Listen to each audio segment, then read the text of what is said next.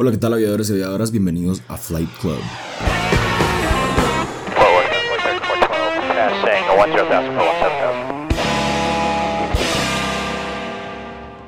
¿Qué rollo gente? ¿Cómo están? Bienvenidos a otro episodio más de Flight Club. Estoy aquí como siempre, que ya me tiene un poco harto, pero bueno, ni modo. Es parte del día a día. Antonio, ¿cómo estás? Bien, gracias José. ¿Vos qué tal? ¿Ahora no te has enfermado? Pues más o menos. O sea, ahí, va la onda. Ya va queriendo la, la recuperation. Em, Eso que acabas de venir de viaje, entonces espero y no... Sí, eh, vos no hablemos así, vos me cuesta eso de asimilar el futuro, presente y mejor, pasado. Ajá, mejor dejémosla en que regresé de viaje y murió. Por ese. Nítido. Me fue Bueno, chilero. Si me estás escuchando? José, me fue chilero. Bueno, nítido. Eh, hoy tengo el gusto de presentarles a un nuevo invitado. Abraham Muy, ¿Qué tal? ¿Cómo están? Buenas noches. con una vasta experiencia en ala rotativa. A la rotativa. Piloto de helicópteros comercial, ¿va? Sí, comercial. ¿Cuántas horas ya? Ahorita tengo en el último. En la última vez que llené mi libro, iba por 8200. 8200 horas. Casi nada. Hay poquito. hay- Es más para que te asombres. Yo llevo en mi libro. Dejé de contar a las 3 horas. A las 3 horas. para que te hagas una idea. No, pues una precisamente de las razones por las que estás aquí es tu experiencia. Ah, gracias. tu experiencia ahí. Yo tengo el gusto de conocerte desde hace ya varios años. Eh, he conocido también el background que has tenido. También ya lo platicamos ahorita fuera de, de micrófonos. en realidad, pues es admirable cómo, cómo, se ha cre- cómo creció Abraham muy desde sus inicios hasta donde estás ahorita. Que quiera que no, es un arduo trabajo y sacrificio.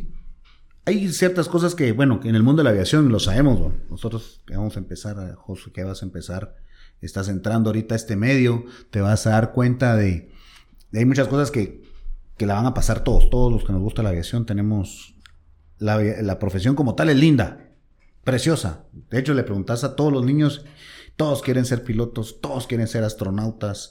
Eh, ahora las niñas también quieren ser pilotos, quieren ser astronautas, tienen esa posibilidad. La aviación siempre ha sido eh, Muy abierta. muy abierta, o sea, es bien accesible para el que, para el que le gusta.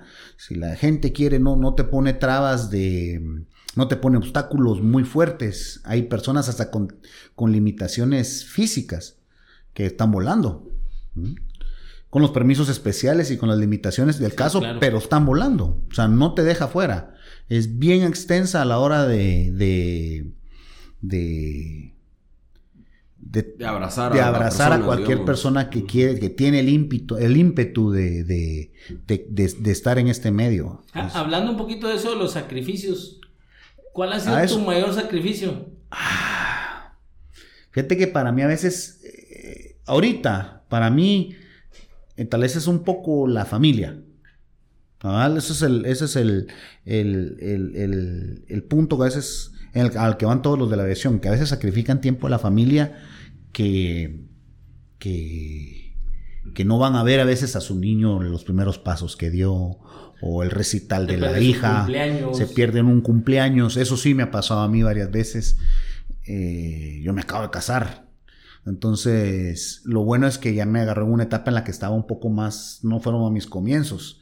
Y a mi hijo ahorita, pues ahorita acabo de tener un bebé, entonces me lo estoy de- disfrutando un poco más si lo hubiera tenido mucho más joven a mis comienzos porque sacrificaba más tiempo. Tenía más este Más chance. era, pues fíjate que no es más, más trabajo, sino que era, era diferente. Las, las unidades eran distintas y yo me, yo me prestaba a andar metido en todos esos combos extraños. Y ahí andaba metido aprendiendo, porque la verdad que en esos tiempos en esas, en esas etapas está uno aprendiendo. Y no hay que decirle que no al, al entrenamiento, al, al aprendizaje. Yo aprendí muchas cosas en el punto en el que a veces eh, había gente que, bueno, se quieren ir para tal lado y como no nadie quería ir para el lado B, había que enseñarme a mí porque el lado B era feo. O tenía unos ríos muy, muy, muy ajustados, o el clima era malo, o lo que sea. Y ahí estaba Abraham muy Entonces soltero. ahí salía yo, ajá, miren aquel, aquel se puede ir. Bueno, ahí manden aquel porque, miren, Abraham se puede ir. Vaya, ahí va Abraham. Para que fuera Abraham, ahí me tenían que enseñar antes de.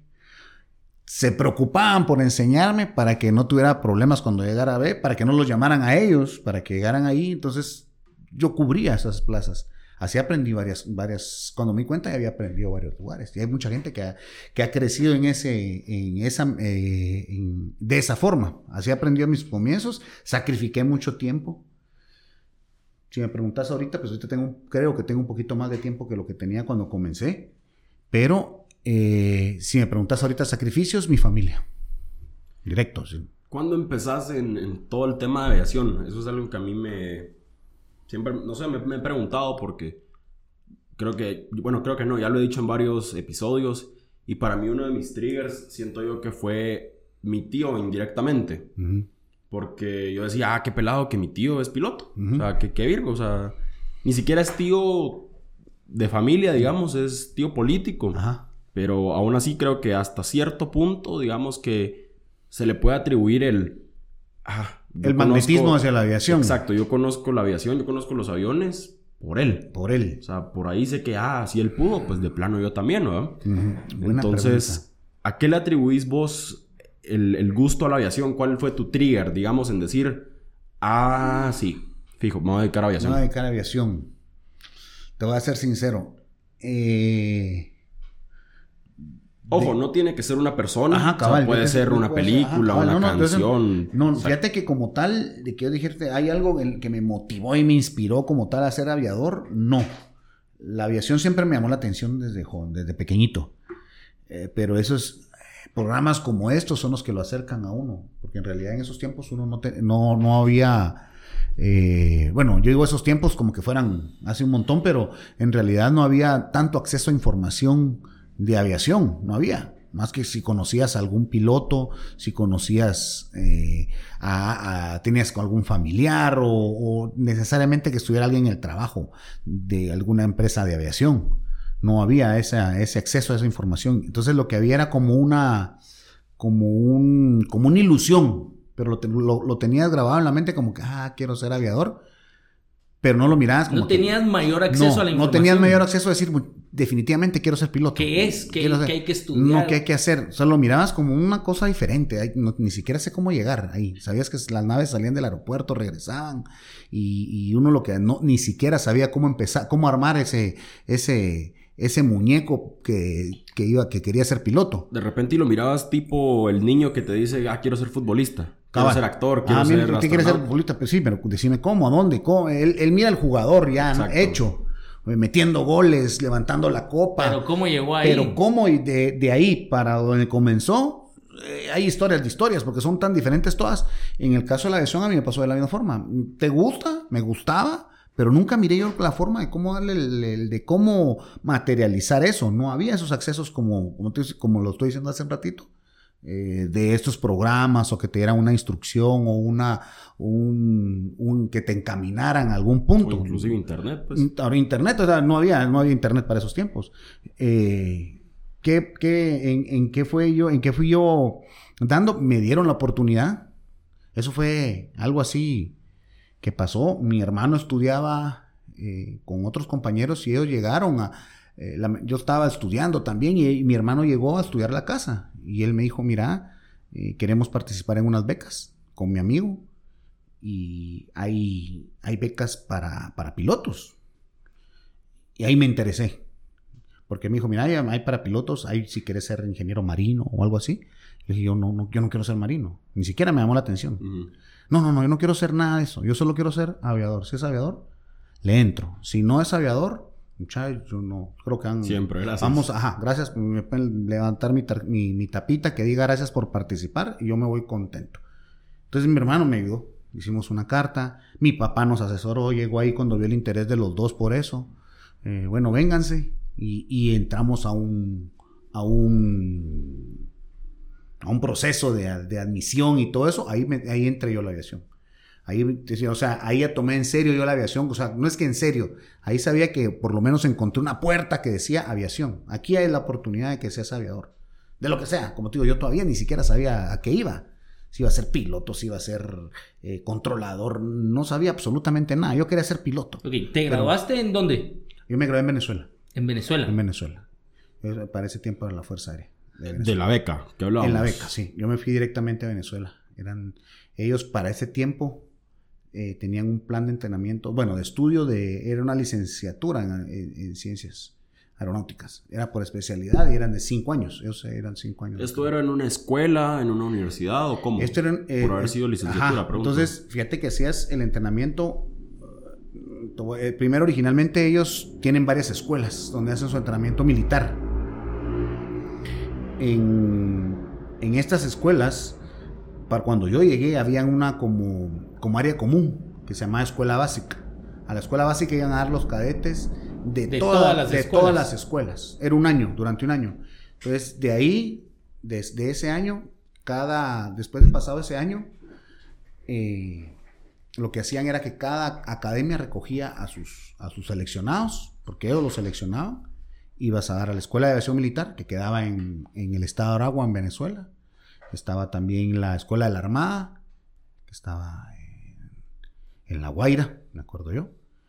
La Academia Militar de Venezuela, que era para todas las fuerzas de infantería y fuerzas de tierra, que quedaba en el Fuerte Tiuna, en Caracas. Y la Guardia Nacional, la Escuela de la Guardia Nacional. Yo fui a dar a la Escuela de Aviación Militar. Y ahí te lanzabas otros cuatro años más para sacar tu especialidad en la aviación, porque ellos tenían especialidades. No era que te graduabas, te, te graduabas de oficial, pero tenías una especialidad. Ellos hacían, eh, tenías especialidades de abastecimiento aeronáutico, eh, logística aeronáutica, eh, controladores, meteorología de aviación, operaciones aéreas, que era la del volar. Y ahí era donde todos querían estar, en operaciones. Mencionabas que te fuiste a la escuela de aviación civil. Ajá. Ah, perdón, militar. Militar. Cuando pensabas en ser piloto, en, en ese tu pensamiento de... ¿En cuántos años estábamos hablando? ¿Cuántos años tenías? A la 8, 11, por Va. ahí. Tenías 11 años y pensabas, quiero ser piloto. ¿Cómo le hago? Va. Conseguiste la beca. Llegaste a la escuela de aviación militar. ¿Alguna vez pensaste vos en, sí, o sea, le voy a entrar por lo militar porque es lo que hay? ¿O porque sí te llamaba también la atención lo militar? La verdad. No hace falta la respuesta. a, a mí me gustó, yo iba enfocado en la aviación. Yo iba enfocado en la aviación. O sea, el, eh, eh, lo militar. Yo, tengo familia militar de mucho tiempo. Y, y la aviación era el, el- el core, el, el- centro del. El resto eran adornos. Para mí, bueno, ok. El fin justifica Ajá, los medios. El fin justifica los medios. Entonces, Justamente. eh, Era, eh, el core era el- el- el- la, la aviación. Porque de hecho, si me hubiera gustado mucho el, eh, digo, me hubiera- para militar, me hubiera lanzado a militar aquí. ¿Mm? Pero yo no tenía esa visión. O sea, no me miraba así. Yo no me miraba de, de- de- De militar. de militar completo, pero sí me miraba de piloto. Aunque fuera militar. Ah, bueno, que yo puedo ser piloto militar, sí, yo, yo obedezco, voy a cumplir todas las órdenes y todo lo que me digan. Pero mientras esté sentado en la... Y no quiere decir que mi subordinado, no, yo siempre he sido así y creo que he sido respetuoso de todos los... eh, pero era eso, yo me miraba así como piloto, me miraba volando. Sentía que ahí estaba el, el, el, el centro del- de la atención que yo podía dedicarle. Yo me miro volando, no me miro haciendo otra cosa que no sea eso. Entonces ya cuando me decían, mira, pero no quiero, no, no, no quiero ser militar, no quiero ser astronauta, no, no, no, yo quiero estar aquí sentado, quiero estar volando aquí. Ya después, los otros ya son adornos, ¿va? Contigo, bueno, ok, puedo ir a un lugar a administrar, pero de vez pero, pero quiero que mi, mi- que, pero quiero de vez en cuando mantener mi vuelo, una cosa así. ¿Cuánto tiempo tarda tu formación? No te voy a decir como piloto porque siento yo que esa formación Es- sigue. todavía sigue. Ajá. Ajá, cabal, esa- pero esa tu formación inicial, digámoslo así, en Venezuela, ¿cuántos años fueron? Ala, muchis. Yo siento que esa formación me duró a mí como dos años y medio, más o menos, en vuelo. En vuelo. En vuelo. Pero si sumamos todos los años, Ah, no, no, pasaría de Es eso. más, te, te lo planteo. ¿Cuánto tiempo estuviste en Venezuela? Ah, como siete. Ah, estuve- fue ajá, toda tu- ajá, toda la, ajá, cabal, lo, de la carrera más un año y pico todavía, porque yo volé a, a aviones de la fija. Y después me pasé a volar helicóptero. Ya vine aquí cuando regresé a Guatemala, ya venía yo especializado en helicópteros porque había sido el último que había volado. Pero yo había volado a la fija comenzando con los aviones Mentor. ¿qué te gustó más? Los dos tienen sus cosas bonitas, los dos, fíjate. Y la naturaleza de vuelo es bien, o sea, son bien diferentes de, de ambos pilotos, de ambos pilotos, hasta en su, hasta en su, su doctrina, su forma de ser, de, de, de, procesos y todo, es bien diferente en ambos, fíjate. Si me preguntas a mí qué me gustaría más, a mí me gusta el helicóptero porque casi todos los vuelos son diferentes. Me gusta, de hecho, por eso hoy estás tomando una fotografía aérea, al otro día estás rescatando a alguien, al otro día estás apagando un incendio, al otro día estás fumigando. Eh, es andar paisajeando permanentemente porque tu vuelo es visual y volas bien bajo. Entonces, andas permanentemente paisajeando. Andas en un hotel, andas viendo un lago, es, te ofrece un montón de cambios. Algo que a la fija tiene menos. O sea, sí tienen buenas vistas, pero. Ah, no, pero ajá, entonces tu despegue va a ser pista y al otro lado pista. Y arriba, ¿no? y, y, conforme te vas profesionalizando más, más es arriba. más alto, es más rápido, y el, el, el, pero la pista como tal es, es, igual. El helicóptero lo que tiene es que sus procedimientos normales tienden a ser pequeños. Como tu vuelo es visual, bueno, ahorita han mejorado, pero por lo menos aquí en Guatemala estamos hablando de BFR permanentemente, casi, todo el tiempo. Entonces hay procesos del, crecimiento de tu especialidad como piloto que, se, que no los utilizas. En el cambio, en cambio, un piloto a la fija, sí. Te fija, un piloto a la fija te hace un procedimiento instrumental, te hace una aproximación por, por GPS, eh, tiene un, todas las ayudas que están ahí son para él, para que las use. Tiene un EFIS, tiene un, eh, tiene un montón, tiene un autopilot, tiene varias cosas que le ayudan a él precisamente a mejorar el vuelo. Entonces, estudias más como piloto a la fija. Tenés que aprender más. Más Tu papelería a cabal. Estás despegando aquí hoy a las 7 y media de la mañana y estás aterrizando a las 11, 12, no sé, en algún lugar en Estados Unidos o, en Sudamérica y los procesos son estándar en todos ellos. Tenés que saber. Hace dos podcasts, creo que fue, tuvimos a Memphis. Ah, ok. Y Memphis cabal nos comentaba todo ese proceso de piloto de aerolínea, vamos, que al final se vuelve muy monótono, mucha rutina, pero que la responsabilidad que conlleva. Obviamente, en la rotativa no omitir la responsabilidad, pero los procedimientos... Los procesos son más sencillos. Diferentes. Todos tus procesos son más sencillos. Eh, entonces, es ese tipo de... La responsabilidad se sigue manteniendo, como decís, la responsabilidad es la misma. Eh, los procesos son los que cambian el piloto de ala fija, un piloto de aerolínea tiene unos procesos de papelería bien delicados y, bien llevados a... Muy metódicos. Muy estrictos. con, un, con, un, montón de, regulaciones que como son internacionales, no quiere decir aquí no, nosotros BFR no somos, no tenemos regulaciones, y las tenemos de la misma forma, pero no llevan tanto proceso como lo llevan los de la fija. Entonces, bueno, como decir, la responsabilidad que hay es bastante elevada. Con nosotros, vuelos, vuelos BFR, ya las comunicaciones son más tranquilas porque ya no vas en una aerovía.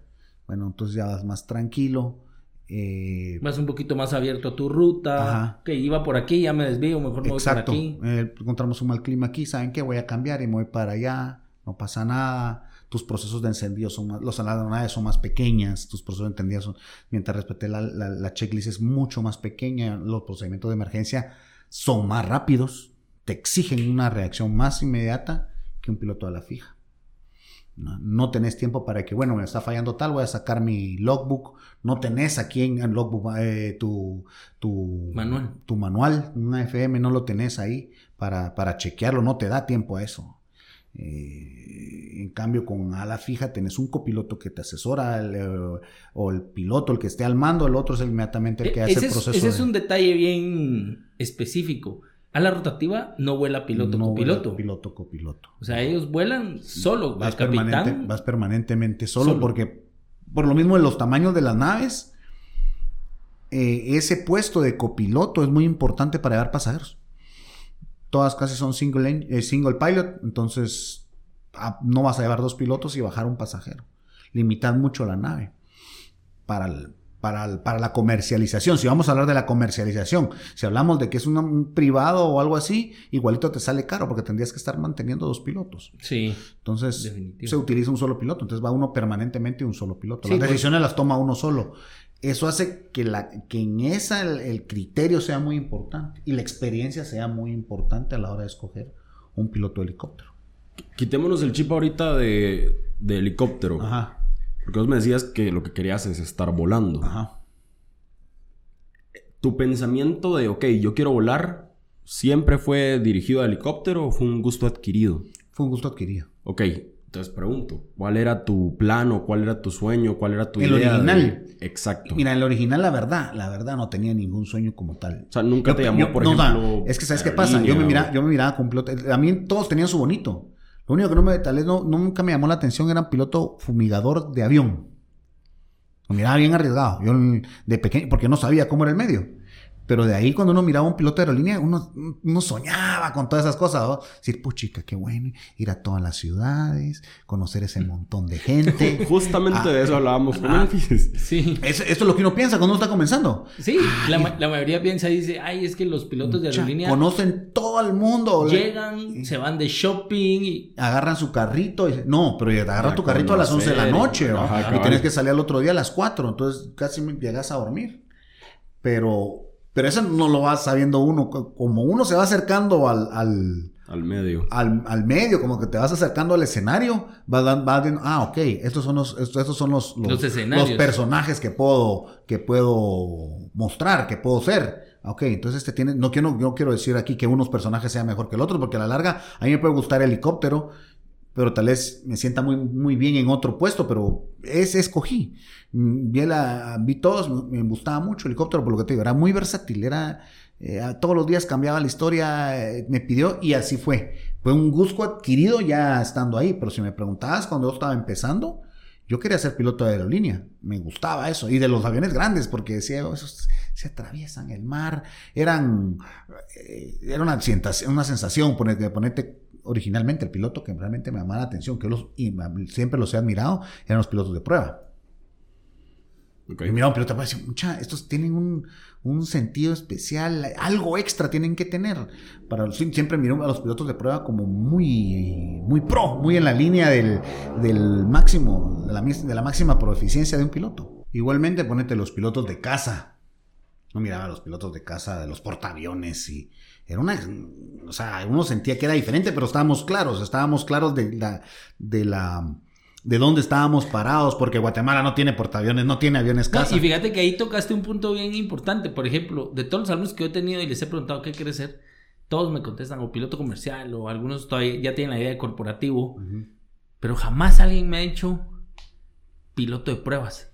Porque pasa eso, como están empezando, no tienen ese panorama de Ese concepto. qué es un piloto de pruebas, vamos. Cuando ese piloto de pruebas, primero se baña en billete porque sí les pagan muy bien. Y, y segundo, ok, Como arriesgas te pagan también, ¿no? exacto. ¿Cómo llego a ser piloto de pruebas? Porque está ese punto que muy poco, Sí, no, hay muy poca Ajá, información muy de ese panorama. Ah, es- es- exacto, exacto. El, el- el piloto de prueba, yo no me imagino cuántos habrá en el mundo. El número debe ser bien reducido. Pero ponete, una cosa es lo que uno quiere y otra cosa es a la que uno aspira. Un ejemplo.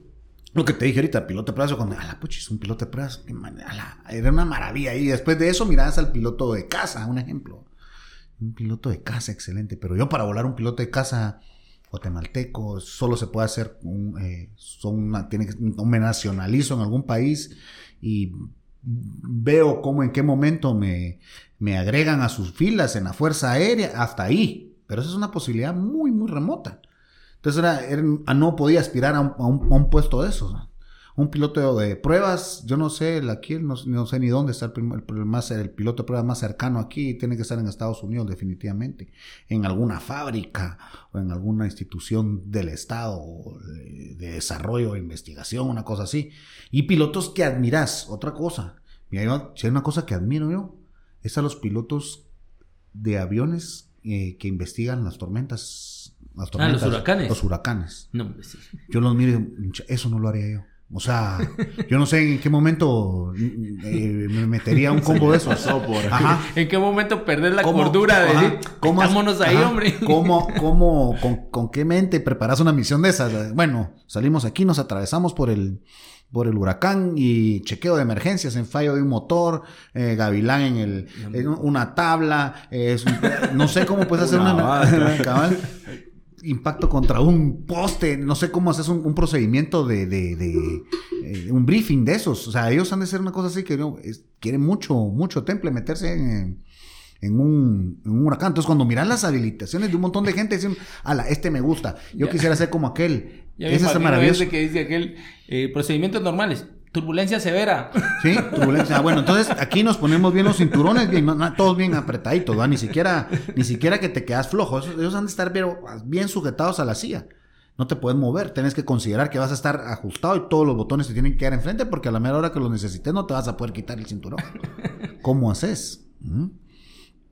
Tengo, tengo una pregunta. Tal vez un poco repetitiva, pero, pero creo que vale la pena hacerla. ¿Cómo fue el cambio de de ala fija ah, ah, a helicóptero. Ah, esa ¿Cómo se dio esa de, ah, me está gustando más por aquí, ¿sabes? Ok, mira, pues, a mí, bueno, mm, eso todavía no, eso lo vine a ver yo hasta después. A mí me gustó mucho avión, cuando comencé. Solo te voy a interrumpir. Tenés 8000 horas, decís. De esas 8000 horas, ¿cuántas han sido en ala fija? no, todas, son de la, todas, son de ala rotativa. Y de ala, sí, de ala fija yo tengo como ciento y piquito. Ok. ¿Ok? Entonces yo empecé, yo era, mi entrenamiento militar nada más, entrenamiento básico militar de avión. Entonces disfruté mucho eso, me gustó mucho, yo volé mucho, eh, me gustó mucho formación. Eh, ¿Acrobacía hiciste vos? Acrobacía no, no hicimos.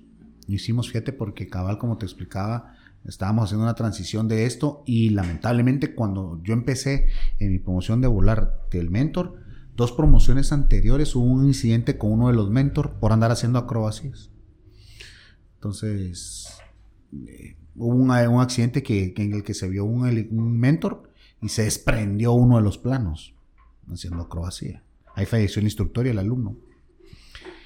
Entonces, prohibieron a ese, a ese avión hacer acrobacías hasta que no se le hiciera un, un proceso diferente que la verdad que no estaba, yo estaba de alumno ahí. Cuando llegué ya nos habían prohibido las acrobacias en esos helicópteros, en los aviones. Ya no las hacíamos. Entonces los movimientos eran eh, pequeñitos, suaves, no había... Pero yo disfruté mucho eso, disfruté mucho el avión, me gustó muchísimo. Ya había escogido helicóptero. Ah, yo ya sabía que iba para helicóptero, pero estaba disfrutando de momentos de avión. aunque esto me gusta. Formación. Yo disfruté formación de todo. Yo disfruté más formación. Cuando me pasé helicóptero, eh, yo lo fui aprovechando diciendo, esto me gusta. Fue cuando ya había el, proceso del know-how de, de, los grupos de pilotos de vuelo. Cuando llegamos ahí era un grupo piloto, era el Grupo Aéreo de Operaciones Especiales, número 10 en aquel entonces. Entonces, esa gente eh, tenían un montón de, de, mira la diversificación que tenían ellos, no era despegar y hacer, no, ellos tenían un, equipo SAR permanente para búsqueda y rescate, había eh, un grupo que se preparaba para irse al mar, había otro grupo que volaba, entonces había una de, diversidad ahí metida. Entonces yo, ah, pues esto no, es solo de, hacer vuelos de patrullaje X, no, no, no, ellos están metidos en todos lados, tienen que hacer de todo. Ellos en el grupo de búsqueda y rescate de accidentes aeronáuticos también, nacionales y militares. Entonces había un grupo, es, esa afinidad de, del grupo me gustó mucho. ¿Qué me costó? Yo sufrí las primeras, yo calculo que 10, 12 horas de helicóptero.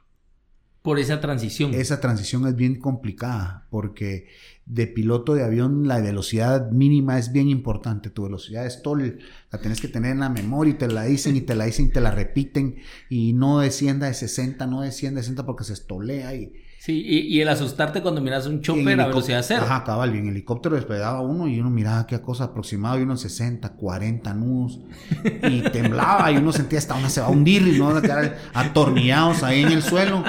Y, y, no, no se, no se hundía. Y el piloto de la par tranquilo y uno sudando, eh, mirabas para los lados, esto se va, esto se va a insertar aquí y no pasaba.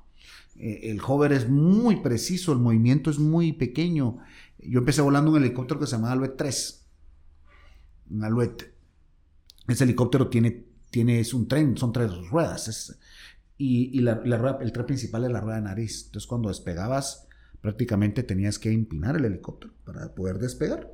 Lo que pasa con los B3 o los AFA 350 que para, para dar velocidad tienes que inclinarlo mucho hacia el suelo. Entonces lo primero que mirabas en un avión cuando despegaba lo que mirabas era libre hacia adelante y toda la potencia hacia adelante y vamos en el centro de pista. Ahorita no, ahorita mirabas un árbol, una piedra. El suelo. y lo, yo no yo, yo voy para el suelo. Y, y, el helicóptero se mantenía. Esa transición era complicada. Eso, eso me, co- me costó a mí, o sea, sí, sí me costó, me costó un montón. Ya después fue que uno se fue acostumbrando a que, ah, el helicóptero no, aquí se mantiene, o sea, ese temblor que tiene no es de que se está hundiendo, es simple y sencillamente es su, es su, es su proceso natural de, de- de- de la física del, que está De la aerodinámica. de la aerodinámica de él. Pero adquirirla o, o acostumbrarse a ella me costó. Eh, o sea, me cos- eso fue lo que a mí no me gustó cuando llegué. Eso no me gustaba del helicóptero. ¿Y en ningún momento te arrepentiste de haber... Tal vez arrepentirse es una palabra muy fuerte, pero en ningún momento dijiste... Ah, sí, está bonito, pero mejor prefiero la pija o... Ajá. Mm, No, no me ha pasado. Pero sí me ha pasado. Yo no me arrepentí de no haber seguido volando a la fija. Me dediqué solo al helicóptero, ahí me quedé. Y, y- y- y de hecho, dos o tres personas me dijeron en su momento: Mira, de vez en cuando anda a volar tu avión, regresá, aprovechá, no desperdicies el entrenamiento. Esa frase me quedó bien grabada que me la dijo un piloto. Me dijo: no desperdicies el entrenamiento que te dieron de la fija, aprovechalo. Y quizás la historia hubiera sido otra. Pero en su momento me dediqué solo al helicóptero.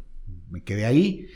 Eso sí, me he arrepentido tal vez de no haber... eh, Dar- darle continuidad. a darle eso. continuidad a eso. Yo era- ahorita, tuviera, tuviera- ahorita tuviera las dos alas tal vez con mucha más experiencia, no como tal vez ahorita que te digo, mira, siento que tengo experiencia en, en ala rotativa, pero en ala fija no me siento en, no me siento en confianza para andar en ala fija. Pero es, hubiera dado esa continuidad, tal vez te dijera yo ahorita, bueno, ya tengo, tengo confianza para irme en cualquier nave. Es, eso no te lo puedo decir y tal vez de eso me arrepiento. ¿Cuándo fue la última vez que volaste a la fija? Vos, así. Me- Copiloto, es que por me- me- ejemplo. Me, hace sentir viejo vos. o sea, a eso no te. Mira, Mira, última vos, vez- aquí estamos Mira, los pues. puros patojos, Ah, disculpa. Sí, pero mira, pues, ahorita, mira, la última Flores vez que me fui, la última vez, ah, bueno, la última vez que me fui como a la fija, bueno, me fui de un safety pilot, iba yo con, con un amigo, o piloto, también pilotazo, muy amigo mío, que me invitó a ir eh, eh, con él a dejar un avión a Tampa. Y nos fuimos para allá. Íbamos en un, en un Cirrus, cosita chiquitita. Y ahí, iba- y ahí íbamos los dos. Y fuimos y regresamos. Eso fue como en el 2000. Como en el 2000. Nada, como el 2011, por ahí. Por ahí aproximadamente. Ibas de copiloto. iba de copiloto. De safety pilot, porque en realidad como copiloto no tenía la- ni la habilitación. Entonces iba ahí solo para, para pasar las agüitas, para recoger, para leer los manuales, para pasar los papeles, los lapiceros, hacer los planes. Todo, ese era mi, ese era mi chance, ese era mi, mi eh, que él estuviera como ¿no? Como de apoyo, digamos. apoyo. ajá, era, era un apoyo en un montón de cosas. Y él iba ahí platicando. Fue la última vez que me iba a, un avión de la fija, ahí montado, viendo que, que, que- que era cómo era el procedimiento. Ahí me di cuenta yo de lo que faltaba, lo que me faltaba a mí de procesos y de procedimientos escritos y que por volar BFR permanentemente los omitías, ¿no? los hacías. Tus radionavegaciones, la papelería que había que presentar, la que había que llevar. Puchis, yo iba como casi en cero y no me despegué de él para todo lo que fue papelería. Enséñeme, enséñeme, enséñeme, enséñeme. Y me fui, me regresé y yo calculo que lo traía aburrido. Tanto que le estaba preguntando, yo mire, ¿y esto por qué? ¿Y esto por qué? Ah, Ok, ¿y por qué? Ah, Ok. Todas aquellas cosas que viste en escuela, de, en, la, en- en- en la escuela de entrenamiento, en tu curso de instrumentos, en lectura de cartas, yo no lo había, pero yo no lo había, yo no lo había explotado, se me olvidó. O sea, no se me olvidó, pero decía, ah, ok, estas son las cartas de aproximación, la- las cartas de... Es todo eso que Fue, aprendí. fue volverte a acordar de Ajá, todo. volvieron, ajá. Entonces, todo eso que aprendí, yo decía, ok, sí sabía que era, pero no lo dominaba. O sea, para estar ahí montado, ya ahí, tenés que dominar todo, al- lo tenés que tener en la, en- en la punta de la lengua, ¿no? Y eso no lo tenía yo. Y ahí estaba yo a la par de él, ok, eh, así era como se, o sea, así era la, la- la práctica de lo que había aprendido antes. Ok, y mm, esto usualmente lo, lo preguntamos ya al final, como para dejarlo ahí como motivación, si lo Ajá. quieres ver así. Pero, ¿qué consejo le darías vos a alguien que quiera hacer ese cambio? O sea, alguien que, no sé, tiene en mente, voy a sacar mis horas. Quiero ser piloto de aerolínea, pero se me cruzó un chopper. ¿Qué, ¿Cómo ¿qué le dirías vos? tiene que estar bien claro. Siento que tiene que estar bien claro. El helicóptero le tiene que gustar. Le va a pedir. eh, el helicóptero es muy romántico. Eso es lo que pasa. El helicóptero es muy romántico. ¿Y ¿A qué me refiero al romántico? Es. eh, sí tienes los controles, no tienes autopilot, sí sientes cuando estás, te vuelves parte del equipo, del helicóptero. Se vuelve una extensión de tu cuerpo, haces maravillas con el, con el helicóptero cuando lo haces y eso emociona mucho cuando lo haces al principio. Es uno, ah, ya domino el helicóptero, es un, es un reto que tal vez no pasa tanto con avión. Pero eh, que si él está bien compenetrado, que le va a gustar, que esté consciente de, que no es lo que sale en, los videos, en las películas, ni nada, porque el piloto de helicóptero es, tiene un, es como un, su operación es como más eh, eh, rupestre, diría, más campirana, vamos muchos al, interior de la República, vamos mucho a finca, vamos mucho a campos, a montañas, si te puedes dar cuenta, ríos, ese es el, ámbito del trabajo del, helicóptero, donde más se, a la, la inundación, ahí está metido un helicóptero, que el incendio, ahí está metido un helicóptero. O sea, es, ese es tu, tu, bloque de trabajo. Y en ala fija eh, no, no es tan así. No es tan versátil. No es tan versátil y no tenés este es un poco más tranquilo, un poco más, eh, tiene un poco más de, de, de tupé, de, de, etiqueta, de etiqueta, dijera yo a la hora, que hay gente a veces que tal vez eso no le gusta en el helicóptero. ¿No? Que le gusta, mira, a mí me gustaba, mira, yo quiero mi, mi, mi, mi, mi maletín con mis rueditas y ir caminando, eso no va a pasar con el helicóptero, mira, vas a cargar una mochila. Ah, yo cargo una mochila de equipo vuelo. Y mi silla. mi silla, mi silla. Yo ando todo el tiempo una misillita y una mi mochila de vuelo. Eso es mi equipo. Y, y miras la, mi, mochila de mi equipo de vuelo y te vas a reír. Yo tengo ahí baterías, tengo un machete, tengo un hacha, un cuento para encender. Solo quiero hacer un, un punto ahí. Antonio se burla de mí porque yo cargo un machete. ¿Ya viste? Un señor piloto también carga un machete. carga un machete en el carro. Pues. ah, bueno, pues es otra cosa. Ah, pero... Ah, pero, yo sí ando cargando... Vos mirá, estoy ando cargando un machete, un equipo para purificar agua, comida empacada, eh, raciones de comida un, juego de ropa interior, unas mis chancletas, cargador para cualquier cuenta de teléfono. Ando cargando un kit porque a veces te puedes quedar por clima y te puedes quedar en cualquier lado. Entonces, no es aquella cosa que aquí solo salimos acá y vas a dar una pista con todas las facilidades. No pasa. No nos va, te va a pasar dos, tres veces o un porcentaje bajo. El resto ah, son estaciones no preparadas. No quiere decir que vacía solo a lugares feos, no, no me confundas. Puedes estar en un boutique hotel al otro día, ¿verdad? Con todas las comodidades y todo bien bonito y... Y al día siguiente en un potrero. Y al día siguiente en un potrero. Mm, sí, sí, te pasa. O el otro día estás apagando un incendio. Y lo que vas a ver ahí solo es gente llena de barro, eh, llegándote a dejar eh, raciones de comida para que la muevas inmediatamente. Eso sí es, ese es el trabajo del helicóptero, la versatilidad de él lo, lo, lo esclaviza a áreas de, de, donde, donde el acceso sea era confinado. Justo lo contrario de lo que decías con Memphis, o sea, que esto al volar en chopper lo vuelve más dinámico. Ajá. sí, sí, porque... En A, de punto A a punto B. Ya está. Precisamente platicando con Memphis, entra esa parte de la rutina, vamos, de, ok, salgo, llego al hotel, eh, voy a hacer un poco de ejercicio, regreso, me duermo en el... Obviamente, los hoteles no, es que tampoco sean el lujo, pero tampoco es que sean. No, no son malos hoteles. Exacto. Y retomas tu camino al aeropuerto, como vos decís, todas tus facilidades. Su maletita. Su maletita de ruedas, de regreso. Y es el diario vivir de ellos. Mientras que en el helicóptero. No vas así. No. Ahí va una sorpresa.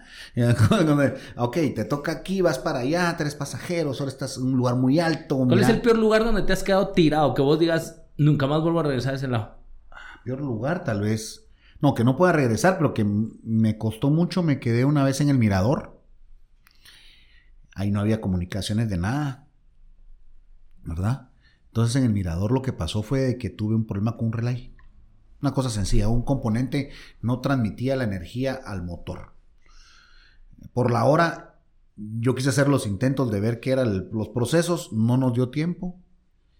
Entonces el problema era que como no había comunicación, no había cómo notificar a ellos eh, en, la base, que era Mundo Maya, de que, de que tenías un problema. Vamos a poner en contexto a los escuchas. Gracias. El mirador es... Es un sitio arqueológico. Que, está... Ajá. Cuando escuchen de la, de la, de la pirámide más grande en volumen del mundo, que hay, hay por ahí información, ese es el mirador, esa es la Danta. Está en el, ubicada en el, en el mirador, está como a 56 millas al norte de Petén.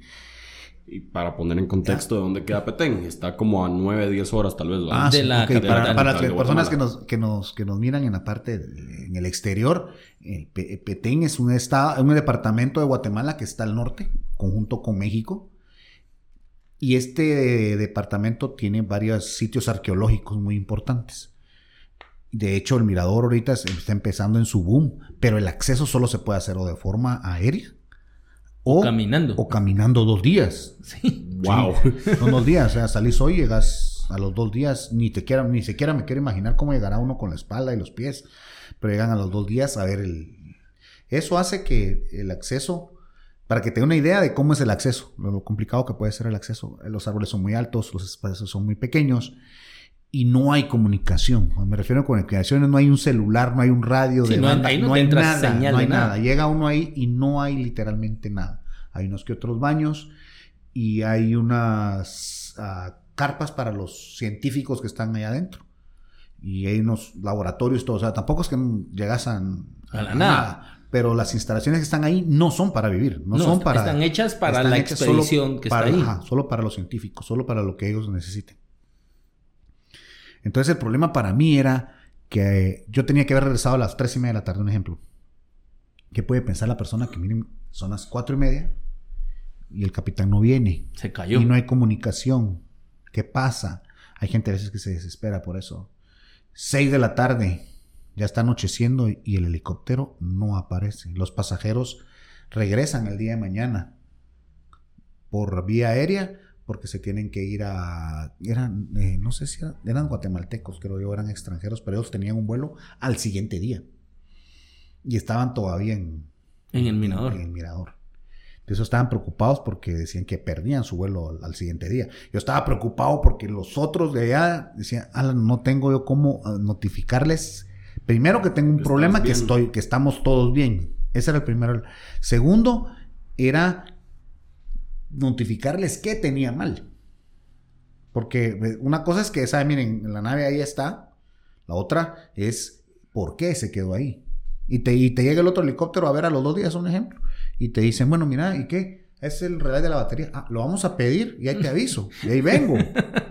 ¿Me entendés? Entonces, ¿cómo le avisabas eso? Le- Tráigame algo que tenga que ver con el sistema eléctrico o, o los del, el relay de la batería, por favor. O de la planta y alguien que me venga a trabajar eso. Eh, No sabías cómo transmitir toda esa información. Y me tuve que quedar ahí en la noche. Y, esa vez llovió, me, me, me- la tri- tristeza. Pero estábamos, pero, pero en aspecto estaba tranquilo. O sea, no te decir, se der- me derrumbó todo el. No, no, no. Estaba tranquilo porque estábamos todos los pasajeros. Para mí era la preocupación ellos, porque ellos sí estaban preocupados por su vuelo. No estaban por el, por el vuelo, ni por la nave estaban preocupados. Estaban preocupados por el. Sí, Por, por su por- vuelo. por su vuelo, por su ¿Y ellos qué hicieron? Porque ahí cero comodidades. Cero comodidades. Entonces ahí, gracias a Dios, la gente del, del, del, del campamento se portó, nos apoyó muchísimo. Nos- nos- a ellos los, los transportaron a un lugar para que se acomodaran, donde pudieran dormir más o menos. Era una familia completa, era papá, hijo, y creo que eran dos hijos, o tres hijos. Y, y los acomodaron de una forma que estuvieran bien. A mí el guía me facilitó, dos hijos eran y un guía. El guía me facilitó mucho, mucho las cosas, porque el guía sí se hizo un, eh, eh, fue a, él se fue a un puesto de- del CONAP, que estaba como a tres, cuatro horas caminando, Mm, puestos, tienen puestos en medio de, y él fue y por radio avisaron, por radio de, eh, de UHF, avisaron por el teléfono, solo dijeron tal, tal, o sea, haz de cuenta un telegrama, ¿no? como era antes, eh, el helicóptero está bien, tiene un problema de relay de la batería, punto. Traerlo. Ah, a- apoyo, ya estuvo. Ellos eh, avisaron y al otro día mandaron un helicóptero desde Guatemala, de la ciudad capital, dos horas para allá, a meterse a medio de la jungla con el mecánico y todo el equipo para ver qué era lo que, qué era el, el- el problema. Yo creía que era la batería. No miento, yo creí que era el relay de la batería. Y era la batería. No, miento, yo pensé que era la batería. La batería me falló. Y era el relay de la, que conectaba la batería. La batería estaba bien. Llegaron, cambiaron la batería. Y Cuando nada. la pusieron, no dio. Entonces aquí cambiaron, volvieron otra vez y armaron el equipo, levantaron, ahí llegaron como varias gente antes de hacer un proceso de esos. Chequearon todo lo que tenían que chequear. Listo, ahora sí, ya pudimos encender. Esa vez me quedé ahí. ¿Y con tema de la dormida cómo fue? O sea, ¿te quedaste a dormir dentro del helicóptero? No, no, no, no, no. Nos dieron... En el campamento que decías. En el campamento. Ah, ya me acordé de un otro lugar que donde me fue feo. ¿Cuál? no, no, pero ese, ese, sí me fue más feo. Pero no, ese no. Eh, otro día. A otro día, ese otro día, pero ese sí. Ese eh, ahí me, ahí me, facilitaron a mí el guía un, un, lugar donde dormir. Ahí nos quedamos en una carpita. En una carpita me quedé yo. Ya a las siete y media no miraba mi nariz. Ahí. Eso estaba oscuro, pero oscuro, oscuro, oscuro. No logras ver nada. Los árboles son tan altos eh, que se, se, mira oscuro de día. Imagínate de noche. Sí, se mira bien oscuro. Yo no, Entonces sí me costó. E, eso sí, eh, nos quedamos a dormir ahí. Sí me sorprendió eso. No hay silencio, es mentira. Se escuchan todos los animales del mundo. Ahí. Todos, ya me imagino. Todos llegan a hacer el concierto ahí. Entonces ahí es el problema. ¿va? ok, para esto el machete. para los animales. y otros animales también. Entonces ahí tenés un machete y bueno, ok, aquí estamos, aquí tenemos nuestro equipo. Yo, yo ahí con mi equipo, ahí tenía todas mis cosas, mi linternita y todo, pero como te digo, no se miraba nada. Era una oscuridad completa, completa, completa. O sea, costaba moverse. De, de, un, distancias de metro, metro y medio. No, no querías hacerlas porque no... No mirabas. No mirabas miraba nada. Por supuesto, las noches estrelladas hayan de ser una maravilla, porque contaminación de, luz cero. lumínica no hay nada. Cero. Yo que hay que estar muy bonito para venir en noviembre, diciembre y ver el cielo, o sea, ver es completo, porque aquí no es la próxima, el, foco más cercano está como a 50 millas. Sí, pues. o sea, esa era una cosa impresionante. Bonitas experiencias. Sí, la verdad que sí. Fíjate que me surge una, no duda, sino que me gustaría que platicáramos sobre eso. Eh, actualmente sos gerente de una empresa de helicópteros, ¿sí? Eh, hay muchos jóvenes que en, algún momento dicen, ah, yo quiero ser piloto de helicópteros. Como gerente de esta empresa, ¿cuál es el perfil que buscan ustedes en una persona que ustedes vayan a contratar? Mira, pues ahí hay una cosa que tenemos que especificar primero. Primero es que el perfil de, un, de alguien que quiere aprender para helicóptero no es el perfil del, que, del, que, del, piloto que necesitamos nosotros en una empresa de, de a la rotativa.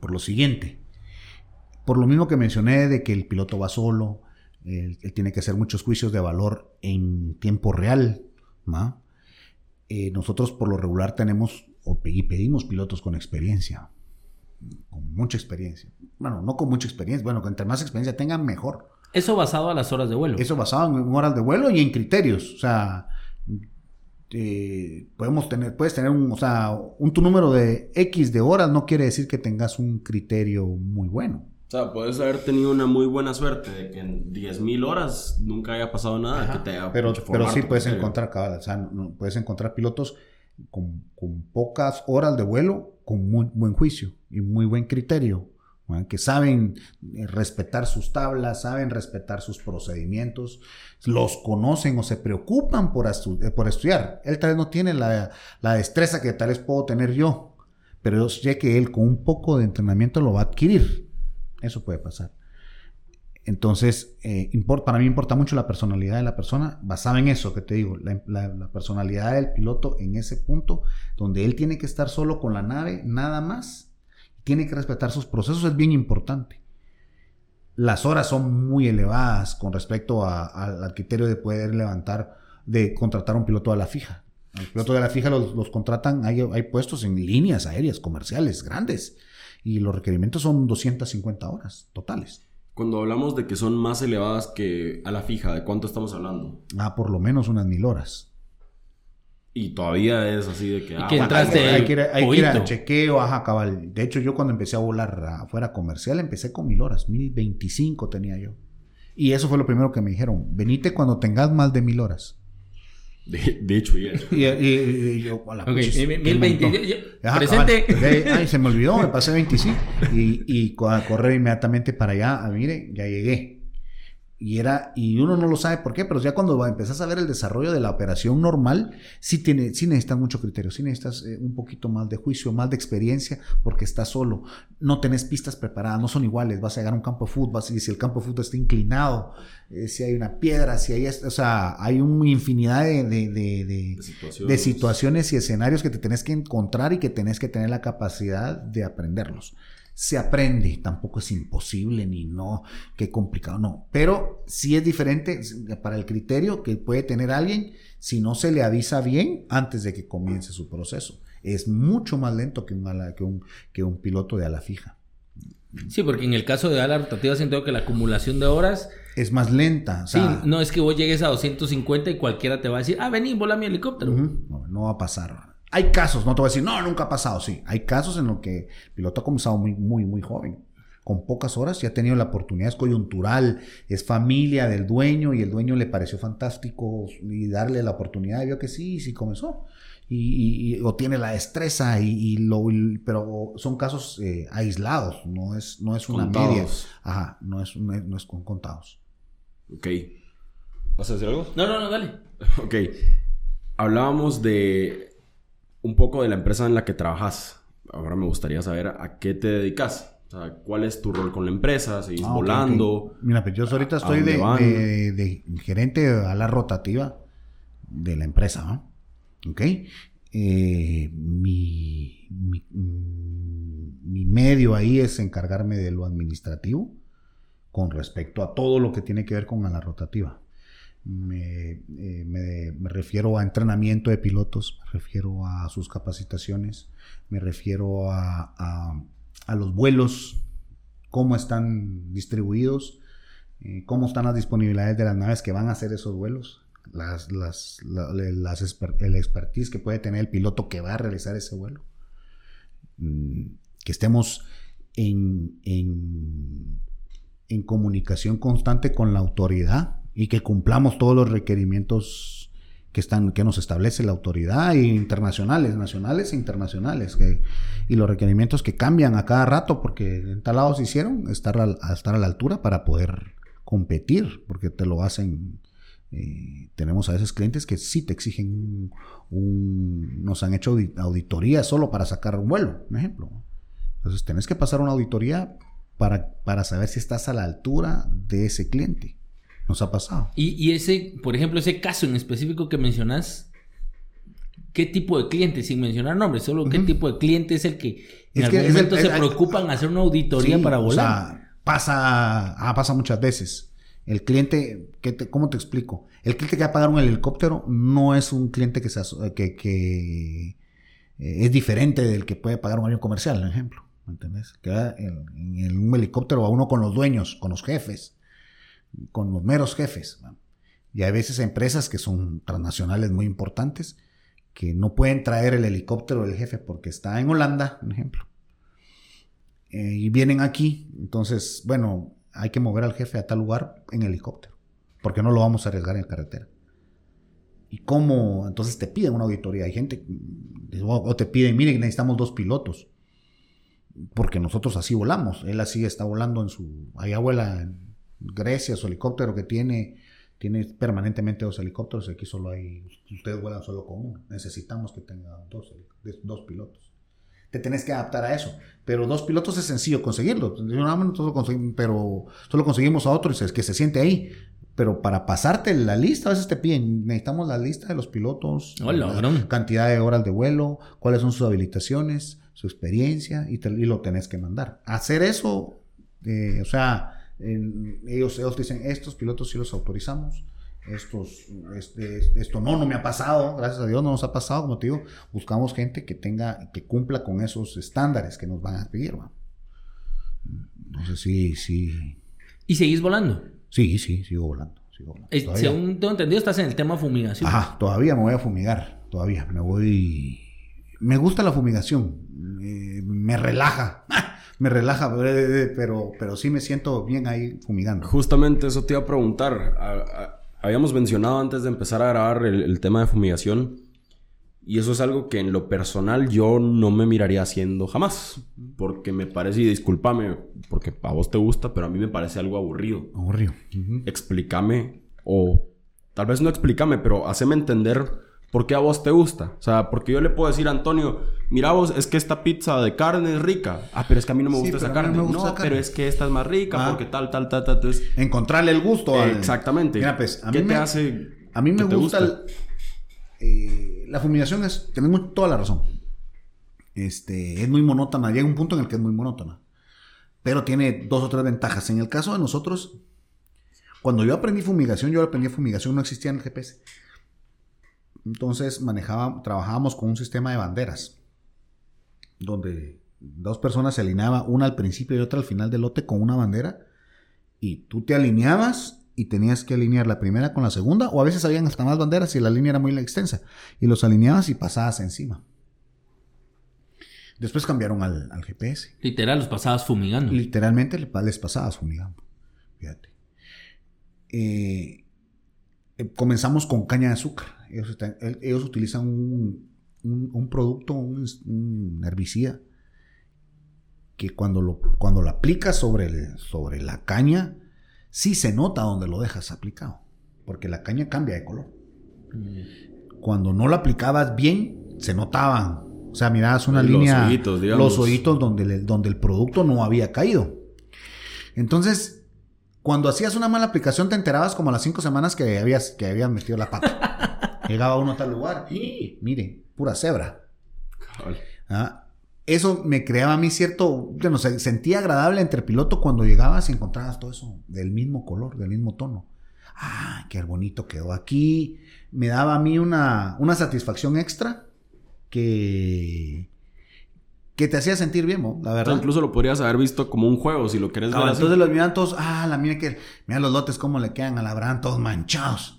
Eh, el otro año ya no le quedan tan manchados. Mira, este año ya, ya uno que otro. Cuando me di cuenta estaba metido yo en ese rollo. Entonces ya me gustaba de, me dediqué a dar instrucción de eso, de fumigación. Ya había entrado el GPS. Me, me- me fui de, de, de frente con el GPS. A aprenderlo todo, el- cómo era. Tiene un mundo bien, la, la, toda la que es agricultura eh, eh, con, apoyada con aviación, es bien intenso el, campo y meten mucha tecnología. Increíble, ellos metían mucha tecnología en eso y la apoyan para, para mejorar los procesos. Y ahí aprendí mucho yo. Es, cuando me di cuenta estaba yo emocionado ahí, dando instrucción, llevando, llevando al que estaba aprendiendo a que llegara al punto donde, donde me gustaba. Eso me gustó mucho. ¿Y qué tanto campo, ya como para ir cerrando, qué tanto campo crees que hay en el área de fumigación? Porque estoy muy, muy verde, la verdad, en, en ese tema, pero sé que hay drones ya. Ah, ahorita apareció, ese, a ese ¿no? escenario apareció el nuevo... Mira, está complicada la cosa, te voy a explicar por qué. Los drones, el ascenso, la curva de ascenso de tecnológica que tienen los drones es muy alta. Es como la que tuvieron los celulares, ¿me entendés? Entonces, un celular de hace cinco años Y ni ahorita no siquiera, sirve. soñaba, ajá, ni siquiera soñaba con las capacidades que tiene ahorita el último iPhone, ¿verdad? Eso está pasando con los drones. Los drones de hace dos, tres años tenían ciertas capacidades para fumigar, pero los que tienen ahorita están muy por encima y ya te están ofreciendo eh, unas, unas prestaciones más, más, eh, más precisas, más innovadoras, más cómodas, más amigables con el operador. El problema de esos eh, a nosotros nos afectó en varios, en varios, en varios escenarios. Y nos favorece en cierta cosa, porque tampoco te puedo decir que todo es malo. Para vista de del lado del piloto, eh, sí te vino a reducir los campos de trabajo. Eh, la buena es de que él, por su tamaño, por su operación, en las áreas que eran, eh, que podían tener sensibilidad social.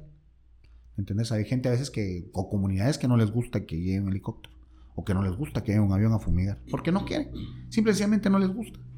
Eso te lo ahorras con un dron. Puedes fumigar el área sin que tengan. El problema es que van más lentos, pero como te digo, ese las deficiencias que ellos tienen eh, están reduciéndose. Esa, esa diferencia que, tiene, que hay entre un helicóptero yo fumigando un helicóptero, que puedo decir, bueno, mi eficiencia es muy alta porque fumigo muchas hectáreas por hora, puedo trabajar unas áreas extensas, el dron no, es estar, cada vez es menor, ¿va? cada vez es menor. Eh, después nosotros antes hacíamos sobrevuelos de a las cuatro o cinco semanas para que fueras a ver todas tus maravillas, tus maravillosos, ¿ah? todas tus cosas que habías hecho. Entonces ahí había que sobrevolar. Y los ingenieros iban con tu persona y decían, ah, ok, tal lote está bien, aquí no te quedó bueno, esto está bien, mira, aquí ya se está secando. Eso ahora lo hacen los drones. Bueno, no, no permanentemente, pero en, su mayoría, porque te ahorras un montón de plata. El dron tiene una cámara 4K, te pasa la, información directa en tiempo real, mírame para acá, y no te cuesta nada. Sí, o sea, páramelo ahí, date la vuelta, quiero ver, ahí se ve bien. O sea, con el dron, poderlo manejar esa facilidad. Sí, tiene esa facilidad. Decirle, mira, esto no me gusta, acércate más ahí. Lo puedes hacer con el helicóptero, pero a, razón de cuánto eh, el costo es muy elevado para hacerlo. Un dron te sale más barato.